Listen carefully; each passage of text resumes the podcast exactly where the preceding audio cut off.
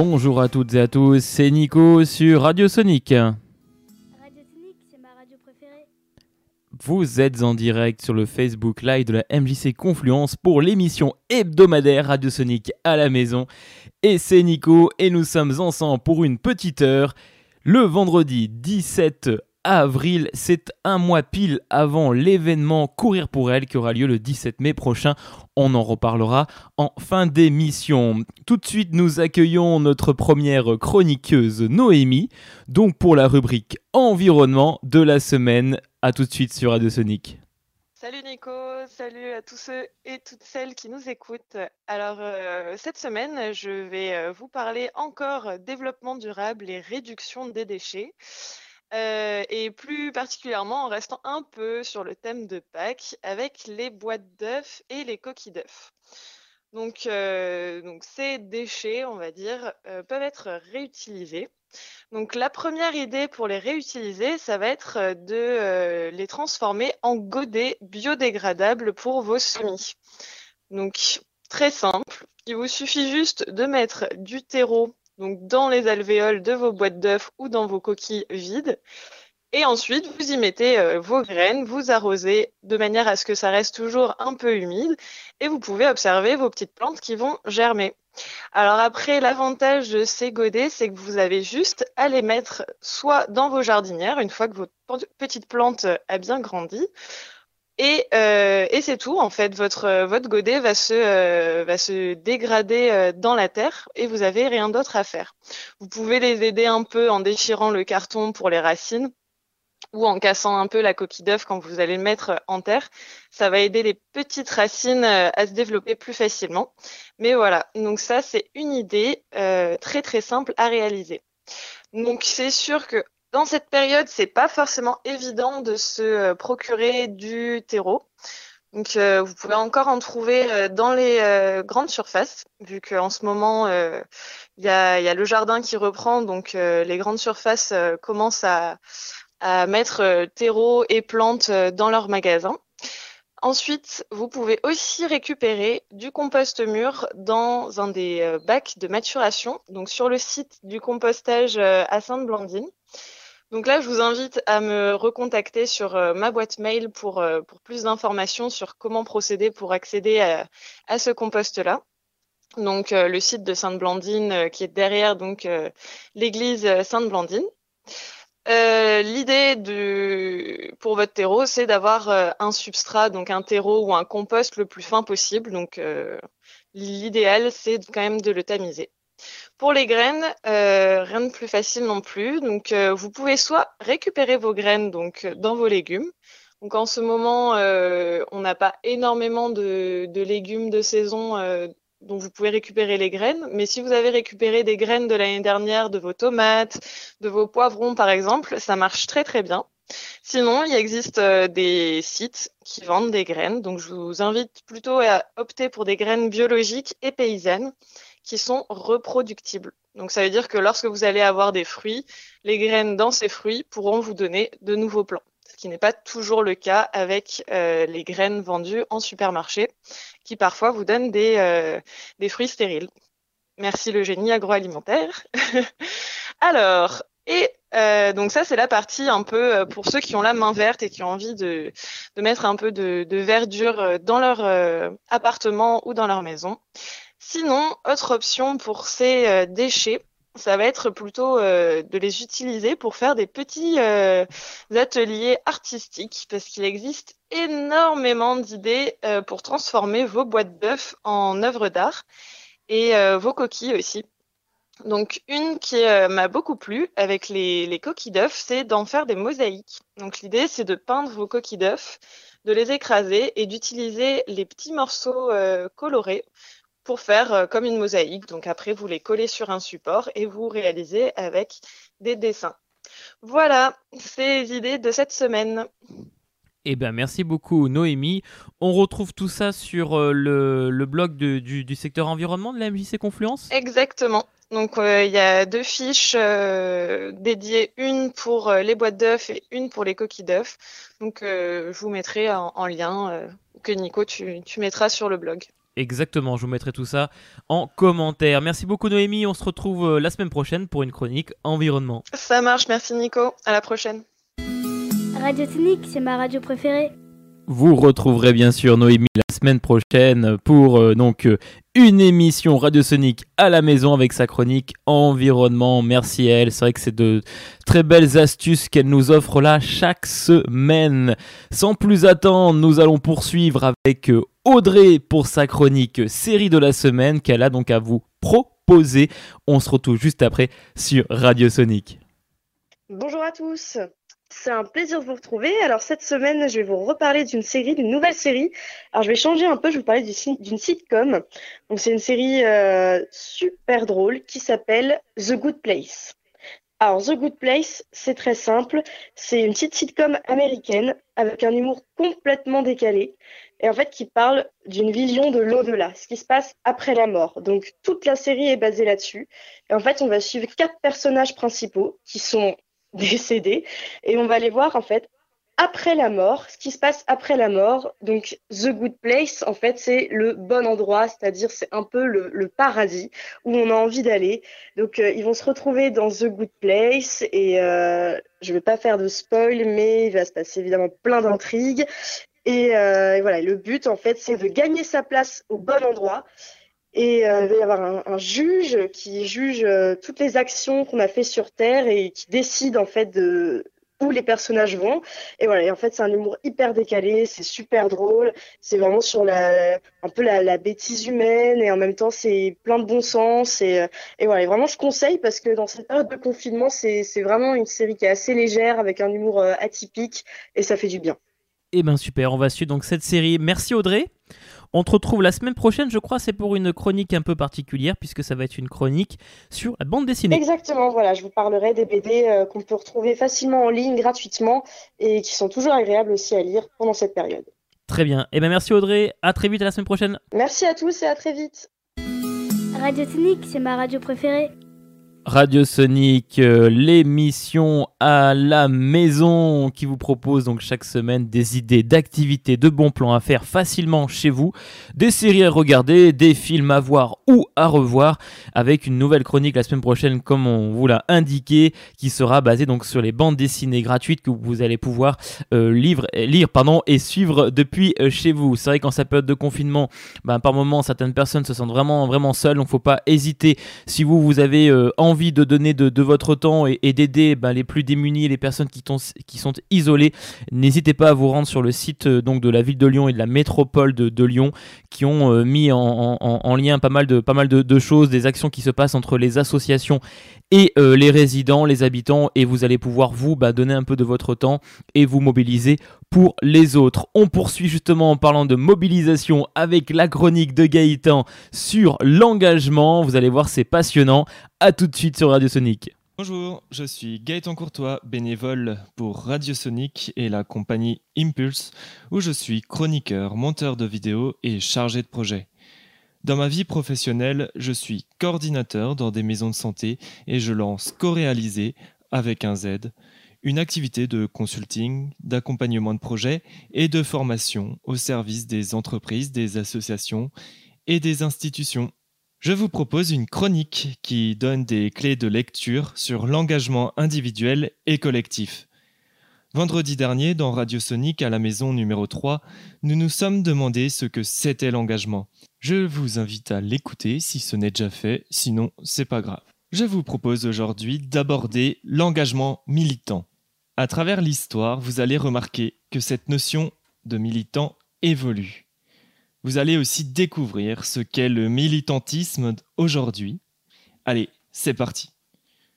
Du latin militia, signifiant service militaire, métier du soldat, le terme de militant trouve ses racines dans la théologie. Il est utilisé pour la milice du Christ, Militia Christi, fondée en 1209. Sous la bénédiction de plusieurs papes, la Militia Christi se développe comme étant une véritable institution chevaleresque défendant la foi. Pour la petite histoire, cette institution se nomme, attention suspense, la MJC, Milice de Jésus-Christ. Et le plus fou, c'est qu'elle existe encore aujourd'hui sous forme d'une association mondiale. Alors comment on a basculé d'un militant hyper croyant à un militant tel que nous le connaissons aujourd'hui en France? Nous retrouvons des traces de militantisme partout dans notre histoire, mais c'est seulement au début du XXe siècle que le mot militant s'est forgé tel que nous le connaissons aujourd'hui, à la suite de fortes mobilisations sociales en France. Nous avons tous en tête le mouvement ouvrier, donnant naissance au droit du travail, mais aussi aux valeurs de l'éducation populaire que portent bon nombre d'associations, comme la MJC. Oui, la Maison de la Jeunesse et de la Culture, pas la milice de Jésus-Christ. À la SCFIO, un parti politique de l'extrême gauche du début XXe, que l'on voit naître les prémices du militantisme que nous connaissons aujourd'hui. Les militants debout, droits, fiers, point levé, en chantant l'international devant la croix et la faucille, le militantisme théologique bascule vers un militantisme idéologique.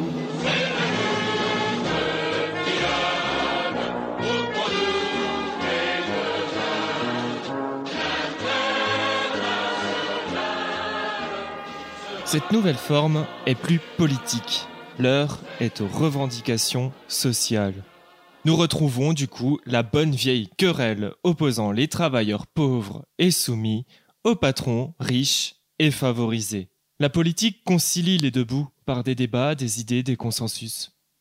Je dis bien la politique, car ce sont bien les hommes et femmes politiques qui vont être à l'œuvre pour défendre soit les uns ou les autres en fonction de leur étiquette ce sont les hommes et les femmes politiques élus au suffrage universel qui vont amorcer des réformes en faveur ou non des uns et des autres. Nous constatons dans l'histoire que dans de nombreux cas, les mouvements sociaux terminent toujours par avoir raison en laissant un héritage précieux. L'histoire passionnante des suffragettes au Royaume-Uni le démontre. En 1897, des femmes commencèrent à faire valoir leurs droits citoyens d'une manière pacifiste, en utilisant le plaidoyer, les recours à l'administration. Face au désintéressement et à la méprise des politiques, le mouvement s'amplifia plus violemment en 1903 par des actes de dégradation de l'espace public. Après moultes avancées, actions pacifistes et ou violentes, elles arrivent à obtenir du Parlement le droit de vote au même titre que les hommes en 1928. 31 ans se sont passés pour quelque chose que l'on considère collectivement aujourd'hui normal. Et ce combat féministe et militant est encore, hélas, d'actualité. Cela me permet de rebondir aux militants d'aujourd'hui. Aujourd'hui, nous retrouvons les féministes, les LGBT, voire LGBTQI, lesbiennes, gays, bisexuels, trans, queer, intersexes, des véganes, des activistes pour l'Internet libre, des défenseurs de la planète. Le militantisme s'est peu à peu organisé par courant de pensée pour défendre et agir en faveur de droits communs. Nous nous retrouvons avec une multitude de structures militantes. Et juridiquement parlant, l'association est aujourd'hui le meilleur dispositif juridique et reconnu pour coordonner les actions et faire du lobbying public. On parle désormais de militantisme moral. Mais la morale est toujours propre à soi. Qui dit militante ou militant féministe dit militant, militante, anti-féministe. Qui dit militant, militante LGBTQI+, dit anti-LGBTQI+. Par exemple, les manifestations en marge du mariage pour tous. Cette dualité est inévitable. Imaginez-vous tous les courants de pensée que nous pouvons trouver dans une société. C'est aussi un signe de bonne santé d'une société de se questionner et d'évoluer. Derrière, bien entendu, les politiques auront encore une fois un rôle à jouer et prendre des responsabilités. Pour ma part, j'ai rencontré vraiment beaucoup de militants à travers les différentes fonctions que j'ai eues dans les associations. En 2016, j'avais même participé à une réunion sur l'Internet libre. Je ne comprenais pas grand-chose aux propos qu'il tenait. Mais c'est un sujet plutôt intéressant qui consiste en fait à protéger les personnes sur Internet, afin qu'ils puissent naviguer anonymement, sans surveillance. Les activistes, parce qu'on les nomme les activistes, pour eux, ben, la loi n'a rien à faire sur Internet. Le concept est basé vraiment sur le fondement du dark web. J'étais un peu dérangé par l'idée que des contenus illicites deviennent une norme dans la société, c'est-à-dire ben, qu'on pouvait avoir accès très rapidement à des contenus euh, bizarres. Et quand j'ai fait part de mon dérangement, ben, j'ai pas vraiment eu de réponse très claire sur cette question. Ils croyaient en la conscience bienveillante des gens et qu'aujourd'hui tu pouvais malgré tout avoir accès, si tu le voulais, à ce type de contenu.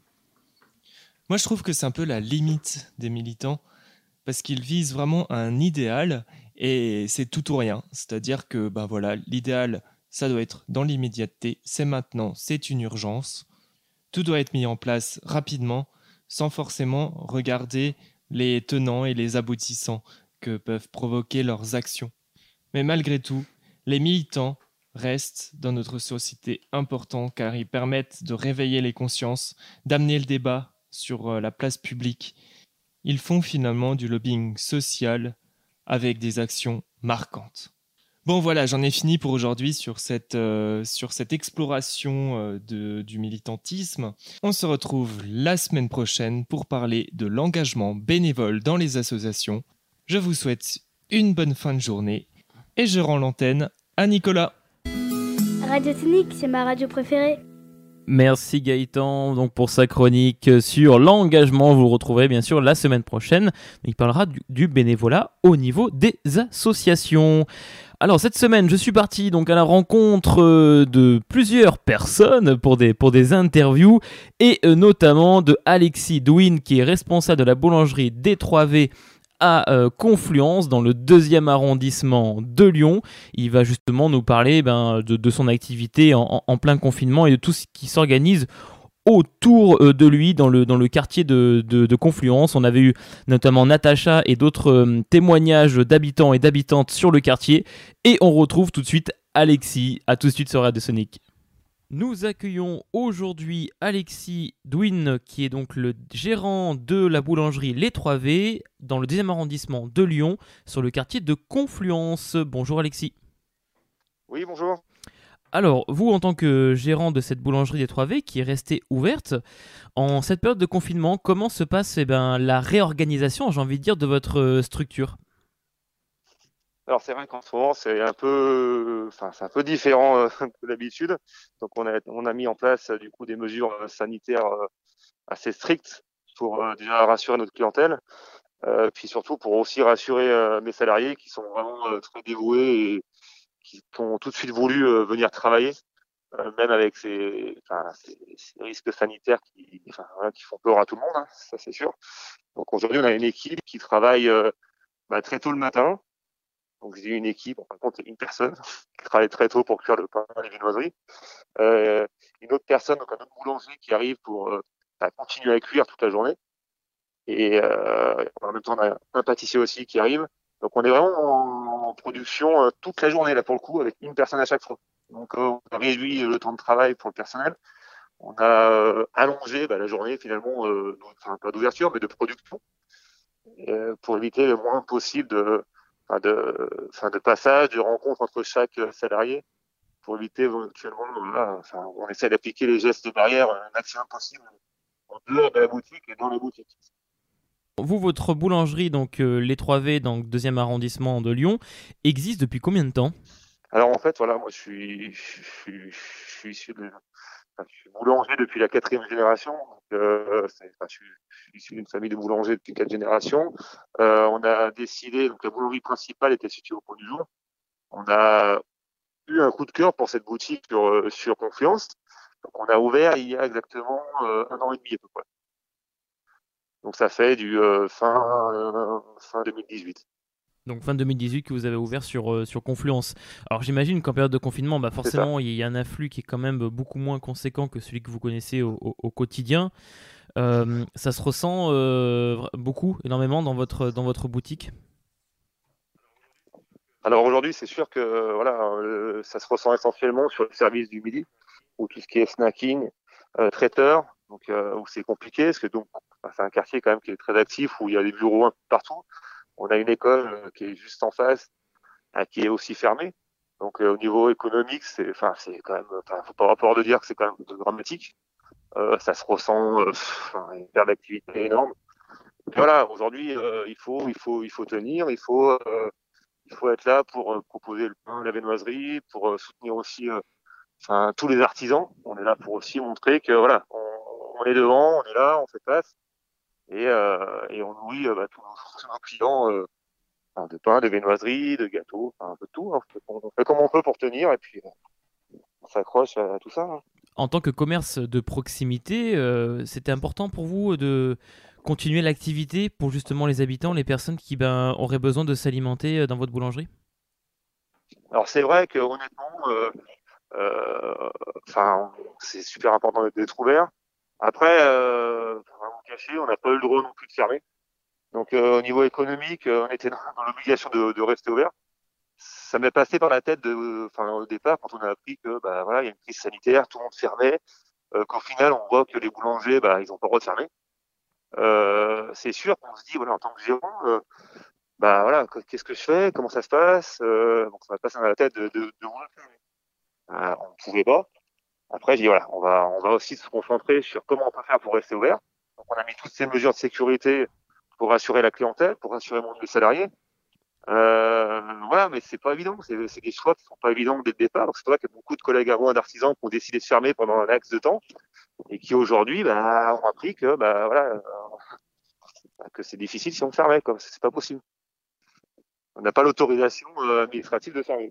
D'accord. Alors par contre, en, dans, donc, dans ce quartier de Confluence, euh, j'ai eu euh, donc euh, la, chance d'avoir en interview certains habitants et habitantes bien du quartier. J'en aurai également d'autres par la suite dans les prochaines émissions radiosoniques à la maison. Et ils ont vraiment mis en avant eh bien l'ouverture de, la boulangerie, puisque bah, du coup c'était aussi quelque part une forme de créateur de lien. ça permettait bah, justement de descendre de chez soi pour bah, bien sûr s'alimenter, hein. c'est quand même c'est vital dans un, dans un premier temps. Et puis bah, pouvoir aussi créer un petit peu de lien, pouvoir aussi de temps en temps. Et euh, vous, dans cette euh, période de, confinement, euh, quelles initiatives justement vous essayez de mettre en place avec les habitants du quartier de la Confluence à travers votre boulangerie et l'ouverture de votre, de votre structure? Voilà, bah, à travers la boulangerie, on a, évidemment tout ce qui est notre activité principale, hein, boulangerie, bah, tout ce qui est pain, viennoiserie. On a aussi développé bah, de la vente de farine. Donc on propose de la farine, du lait, des œufs, de la levure. Il y a beaucoup d'activités qui se passent maintenant à la maison pour s'occuper, faire des gâteaux, pour faire un peu de pain. Enfin, je veux dire, c'est tout à fait normal. Hein, on s'occupe comme on peut. Et, euh, et, voilà, on s'est transformé un peu en épicerie euh, temporaire. Euh, et je pense qu'à travers ça, euh, les clients sont contents aussi de pouvoir descendre et de trouver un peu tous ces services de première nécessité. Vous pensez que par la suite, l'après-confinement, ça aura des répercussions? Alors, je ne parle pas économiquement, hein, je parle euh, surtout sur la manière peut-être de vivre, euh, de, des relations que peuvent avoir les, les habitants avec euh, ben, leur commerce de proximité, notamment, peut-être un regard davantage bienveillant? Je pense que voilà, l'acte de solidarité va se ressentir un peu. j'espère que que chaque personne va quand même garder ce, cet esprit qu'on a tous ensemble en ce moment de, bah, de se tenir la main, de, de se remercier, de, de, proposer des services qu'on fait pas actuellement, comme on fait nous. Euh, voilà, le, le but aujourd'hui, vraiment, c'est vraiment de, de dire voilà, on est tous dans la même situation. Maintenant, on se donne la main, on avance. Euh, en, en, tout cas, moi, c'est ce que c'est mes intentions. C'est pas de, de proposer de faire plus, enfin de, c'est pas économique, c'est vraiment un acte voilà, si je peux rendre service à la personne parce qu'elle n'a pas de farine, ben voilà, je lui propose de la farine. Et d'ailleurs, c'est si on vient chez moi, on se rend compte que avec enfin, le prix que je propose de la farine, c'est pas du tout pour faire du business. Et je revends la farine à peu près, voilà, euh, c'est pas pour pouvoir, euh, alors que alors que alors que normalement, enfin, je, je, je pourrais, parce qu'au niveau économique, c'est plus compliqué, donc je pourrais profiter, mais c'est pas mon but en fait. C'est vraiment de rendre service à, à la population, au quartier. Euh, voilà. Eh ben, faire en sorte que les habitants du quartier puissent continuer à s'alimenter euh, tout en ayant bah, un commerce de proximité qui a ce type d'action euh, solidaire. Tout à fait, c'est exactement ça. Euh, et, ça, en tout cas, moi, j'en suis très fier parce que je suis, encore une fois, je suis vraiment un pur artisan et, ce que j'aime dans mon métier, c'est de partager de, la passion de, de, de, enfin, voilà, de, partager ma passion. Et, aujourd'hui, dans, enfin, dans les circonstances où on est, c'est ça aussi, c'est vraiment un acte euh, solidaire, le partage euh, bah, de tout ça en fait. Eh bien, ce sont en tout cas des belles preuves de solidarité que vous accomplissez là au niveau du quartier. Ils ont besoin en effet de ces commerces de proximité. Merci à vous Alexis pour cette interview. Merci à vous. Donc euh, gérant de la boulangerie Les 3V dans le deuxième arrondissement de Confluence. Vous pouvez même citer l'adresse? Alors nous on est situé au 30 rue Dénusière, donc à Lyon 2e.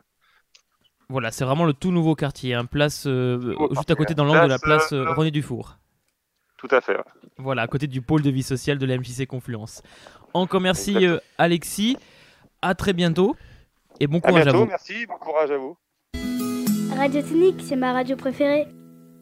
Un très bel interview d'un artisan voilà local qui continue son activité en plein confinement et en tout cas on, embrasse de loin voilà mais l'ensemble des, artisans qui se mobilisent euh, également les, chauffeurs routiers qui sont sur les routes les éboueurs les personnes qui travaillent en supermarché les travailleurs euh, sociaux le personnel médical l'ensemble des personnes qui continuent à travailler au quotidien et eh ben, pour améliorer notre quotidien à nous. En tout cas, chez Radio Sonic et sur le LMJC Confluence, on vous embrasse et on vous dit un grand, grand, grand merci. Voilà, en espérant que, le confinement s'arrête le plus rapidement possible pour qu'on puisse tous reprendre une activité normale. Cette semaine, je suis également parti à la rencontre de la directrice de la résidence senior Georges Rinck, pour laquelle nous avons déjà fait un atelier euh, en lien avec les enfants et les seniors, donc intergénérationnel, où c'était des enfants qui avaient interviewé les résidents de, cette résidence senior. Et donc j'ai donc accueilli à l'antenne Sandrine Dimasio, qu'on écoute euh, tout de suite sur Radio Sonic. Un beau témoignage pour nous expliquer comment ça se passe aussi au niveau des résidences seniors, euh, donc dans le deuxième arrondissement de Lyon. À tout de suite sur Radio Sonic. J'accueille euh, de Radio Sonic aujourd'hui Sandrine Dimasio qui est directrice de la résidence Georges Rinck, résidence senior dans le deuxième arrondissement de Lyon. Bonjour Sandrine. Bonjour. Alors Sandrine, vous en tant que directrice de, cette structure, quelles sont vos principales missions? Alors, euh, d'abord, c'est une résidence autonomie, c'est-à-dire qu'on accueille des personnes de plus de 60 ans, valides et autonomes. On est géré par le CCAS de la ville de Lyon, c'est le centre communal d'action sociale de la ville de Lyon. Donc on a des appartements qui font 35 mètres carrés euh, et qui sont donc loués par des, seniors, euh, un senior par appartement. On a 71 appartements et la particularité de notre résidence, c'est qu'elle est intergénérationnelle, c'est-à-dire que euh, on accueille aussi, on a aussi des appartements étudiants au sein de la résidence euh, senior. Donc euh, l'émission, ben, c'est euh, préserver et maintenir au maximum l'autonomie des personnes qu'on accueille, faire de la coordination médico-sociale et proposer des activités les après-midi essentiellement aux seniors qu'on accueille et à ceux qui sont volontaires pour participer à ces activités. C'est sans obligation. On a aussi un restaurant euh, ouvert euh, du lundi au vendredi midi sur place avec un tarif assez intéressant qui est géré par une association qui s'appelle l'UG Ferrel. Et on accueille euh, des, les ils accueillent les personnes, les résidents de la résidence, mais aussi des personnes seniors du quartier. Comment se passe le, confinement à l'intérieur de votre structure? Alors nous, on a eu la chance quand même de pouvoir assez anticiper le début du confinement. Disons qu'on l'a senti arriver, ce confinement. Donc on a commencé à alerter nos résidents, à leur en parler et à dire qu'il se pourrait bien qu'on soit, qu'ils soient confinés euh, incessamment sous peu. Donc euh, ça s'est passé aussi. Euh, on a mis un panneau en leur disant de bien, de faire quand même quelques courses pour euh, éviter de sortir pendant une semaine d'affilée, de voir avec leurs aides ménagères, leurs auxiliaires de vie, une organisation pour qu'ils aient au moins pour une semaine euh, tout ce qui tout ce qu'il leur fallait sans, sans sortir. Et euh, donc, on a commencé bah, à répondre à, leurs questions, à, leur, à, expliquer et ré, ré, réexpliquer à ceux qui ont des troubles cognitifs, de, des problèmes psychiatriques, euh, euh, ce que, en quoi ça consistait et pourquoi ils ne pouvaient plus aller et venir comme avant. Donc, les 15 premiers jours, ça a été un petit peu difficile pour que tout le monde euh, intègre euh, ce nouveau fonctionnement parce que du coup on a dû fermer euh, notre salon, on a dû faire différemment pour le restaurant, c'est-à-dire qu'ils ne mangeaient plus en bas dans la salle de restaurant tous ensemble, mais ils descendaient tous les matins échelonnés pour récupérer leur panier repas et donc pour manger chez eux tout seuls. Euh, tout a été fait pour éviter euh, les regroupements en fait et euh, pour pas pour plus qu'ils se pour plus qu'ils se rassemblent et qui qui, négligent enfin les, gestes barrières quoi.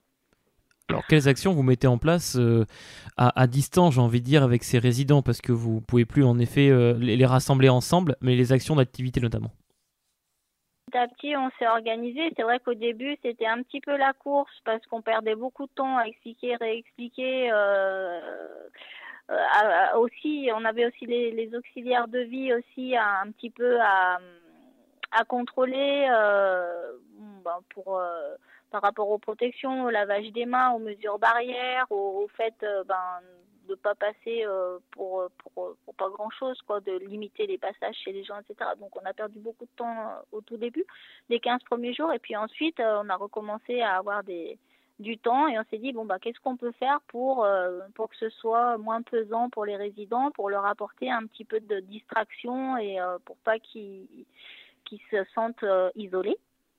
Donc on a commencé à faire des gâteaux Donc, euh, on cuisine euh, en bas une fois par semaine. Euh, c'est un membre de l'équipe qui cuisine avec un autre, souvent à deux. Et l'après-midi, on distribue à chaque résident une part de gâteau. Donc avec tout un protocole, hein, on rentre pas chez eux, on passe avec un chariot dans le couloir, ils prennent leur part sur une barquette.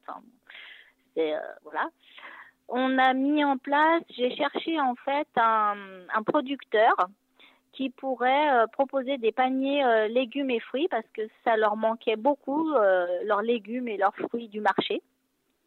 Et donc j'en ai trouvé un qui a accepté de nous proposer, enfin de leur proposer des paniers légumes fruits à 10 euros ou à 15 euros et qui acceptait de les livrer devant le portail de la résidence donc, euh, ben, tout ça, ça occupe parce que du coup, ben, faut prendre les, les inscriptions, faut récupérer les cabas avec les enveloppes euh, euh, dedans, etc. Ensuite, quand le producteur arrive, c'est un membre du personnel qui va avec tous les cabas. tout est transféré dans les cabas et ensuite, l'après-midi, on prend des chariots et on monte à chaque résident son panier. Euh, on a mis en place aussi, euh, parce qu'on avait des ateliers mémoire euh, organisés par l'adjointe avant, donc au salon. Donc elle a fait des, des petits, il y a cinq feuilles si vous voulez, avec des, questions, des diverses et variées, hein, qu'elle a imprimées et qu'elle a mis dans les boîtes aux lettres en demandant aux résidents qui étaient d'accord s'ils voulaient bien participer, le faire chez eux et ensuite de nous remettre ça dans la boîte aux lettres. Euh, qu'est-ce qu'on fait encore euh, bah, En fait, on, cible aussi les personnes qu'on voit quasiment jamais. Alors, euh, soit on leur téléphone, soit on toque aux portes et en gardant la distance, nous on a des masques, hein, donc on, papote hein, le temps qu'il faut hein, pour voir comment ça va, si tout va bien, s'ils sont occupés, etc. On a transmis aussi, moi j'ai transmis des activités manuelles parce qu'on avait un groupe activité manuelle, donc aux participants qui étaient intéressés, je leur ai transmis le matériel pour qu'ils puissent euh, faire euh, seuls chez eux, pour les occuper. Il y a des personnes à qui on a imprimé des mandalas pour qu'ils s'occupent aussi chez eux. Euh, voilà, après on sait que souvent par étage, euh, ils s'inquiètent les uns des autres. Hein. Ils sortent sur le pas de leur porte et puis ils discutent avec euh, les voisins, les voisines qui sont euh, un petit peu plus loin. Et puis, ma foi, ben, ça se passe comme ça. Là, bon, bah, l'annonce qui a été faite par le président de prolonger un mois de plus, pareil, on l'a senti arriver, hein, donc on a commencé à en parler, que ça se pourrait bien que ça se prolonge encore d'un mois, etc. Donc ils étaient un petit peu près. C'est sûr que ça n'a pas été agréable de l'entendre et et de, de, savoir qu'il fallait encore continuer minimum un mois parce qu'ils commencent pour certains à être bien conscients que les personnes âgées risquent de sortir après, euh, après les autres, euh, enfin plus librement en tout cas. Donc euh, ils ont accusé le coup et euh, bon, c'est vrai qu'on a eu en début de semaine plus de personnes qui sont descendues au bureau pour parler un petit peu plus longtemps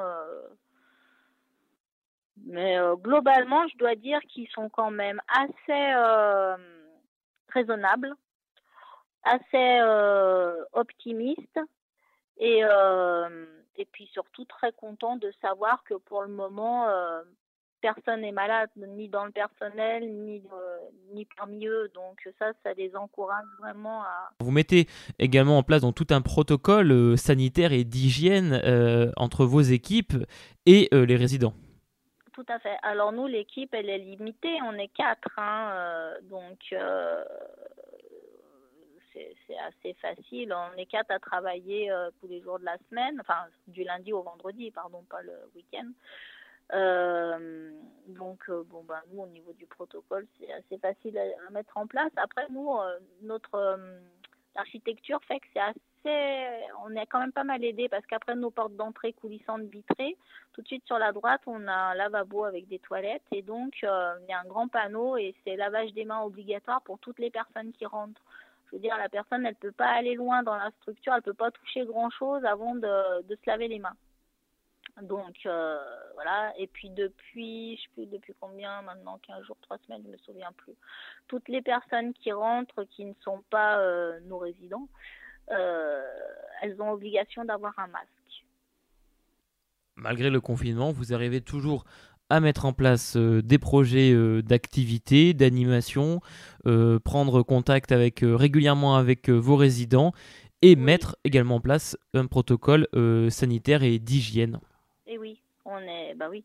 Alors, euh, comme je vous ai dit, hein, les 15 premiers jours, on a un petit peu tâtonné, on était un peu débordé partout, etc. Après, ben, petit à petit, ça s'est mis en place et puis ben, on, enchaîne sur une nouvelle organisation, en fait. Hein, donc, euh, c'est comme ça. Eh bien super, en tout cas c'est un beau témoignage, ce qui prouve encore une fois que justement au niveau des structures, eh bien l'ensemble du personnel de la direction met tout en œuvre pour le bien-être des résidents. Et la preuve, ils le vivent plutôt bien. Et c'est bien là l'intérêt, c'est de vivre bien et vivre mieux. Merci beaucoup Sandrine Dimasio pour cette euh, interview. Bah, merci à vous. Bon courage euh, pour la suite. Voilà, on, vous salue de loin. Merci. et puis on salue également toutes les équipes de la résidence Georges Rinck. Voilà, bah, je transmettrai. Merci beaucoup. À très bientôt. Au revoir. Au revoir. Radio Tonique, c'est ma radio préférée.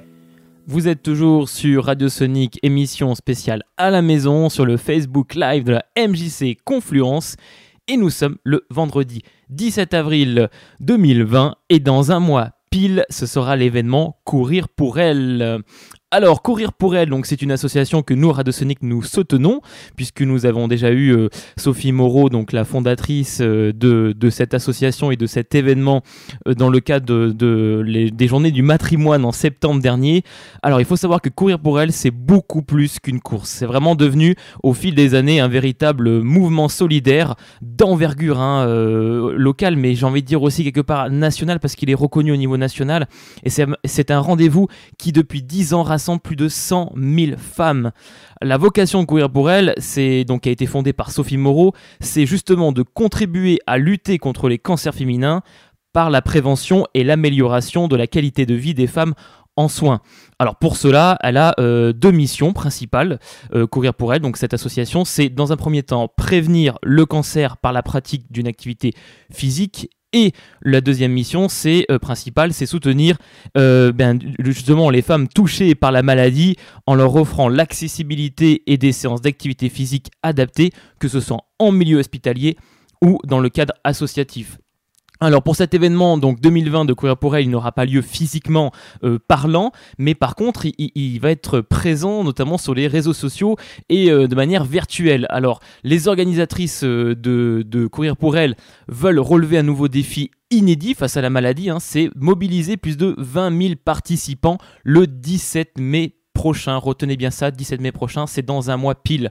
Elles ont justement donc pris la décision de maintenir l'événement, mais sous une autre forme, la forme virtuelle. Donc l'édition 2020, vous l'avez compris, sera différente. Elles vont donc euh, déserter provisoirement les allées du parc de Bron et Paris pour se rapatrier dans euh, les salons, dans, la salle, dans les salles à manger, dans les balcons ou sur les jardins. Concrètement, chacune euh, d'entre vous pourra faire son courir pour elle à domicile avec son t-shirt rose en regardant la matinale live de Courir pour elle. Donc pendant les prochaines semaines et jusqu'au 17 mai, chacune pourra préparer eh euh, son événement à domicile tout en restant connecté euh, avec euh, l'ensemble des autres participantes à la matinale live de Courir pour elle. N'hésitez pas à aller sur le site. L'édition 2020, donc comme les années passées, il est possible de s'inscrire via le site internet et la plateforme d'inscription. Pendant toute la période de confinement, pour garder le contact et la forme, l'association, comme je vous l'ai dit, proposera des coachings sportifs, des vidéos, des conseils, des témoignages. Et le dimanche 17 mai, lors d'une grande journée de solidarité, toutes connectées par le cœur, vous vous mettrez en mouvement chacune à votre manière, habillée de votre t-shirt rose et chacune à votre rythme selon votre discipline de prédilection. En live, il sera possible de suivre l'échauffement de Belinda, la professeure de Zumba de l'association, et de s'émouvoir des témoignages des femmes, d'écouter des discours de soutien des partenaires, et de profiter de cette tribune gigantesque pour applaudir tous en chœur et en écho aux 20h au balcon, et rendre hommage par une standing ovation aux soignants et soignantes et aux femmes en soins qui sont en cette période doublement touchées euh, justement ben, en, mode de période de confinement c'est très difficile pour elles donc on courir pour elles va donc organiser tout ça le 17 mai en, en, live en direct. Donc une matinée de communion unique à vivre en rose pour prouver que l'émulation la détermination et la force collective sont plus fortes que la maladie. Alors chers auditeurs, auditrices et auditrices principalement, inscrivez-vous vite. Voilà, c'est le 17 mai prochain. Euh, courir pour elle, l'événement virtuel. Allez euh, voir toutes les informations donc sur leur site. C'est vraiment une très belle action. Et nous, chez Radio Sonic, on, défend les, valeurs de, cette association et de cet événement et on les soutient et on les encourage euh, vivement. Voilà, l'émission Radiosonique à la maison de ce vendredi euh, touche à sa fin. Je vous remercie à toutes et à tous pour votre écoute. Vous êtes de plus en plus nombreux et nombreuses à nous suivre sur le Facebook Live de la MJC Confluence et sur l'audioblog Arte Radio de Radiosonique. Et moi, je vous en remercie très chaleureusement avec l'ensemble de mes équipes de chroniqueurs et chroniqueuses. On, vous remercie tous ensemble. Euh, on reste chez nous, c'est important, voilà pour le confinement. Et on se retrouve mercredi prochain pour une nouvelle et de nouveaux invités. À très vite. Merci à tous sur Radio Sonic. Ciao, ciao.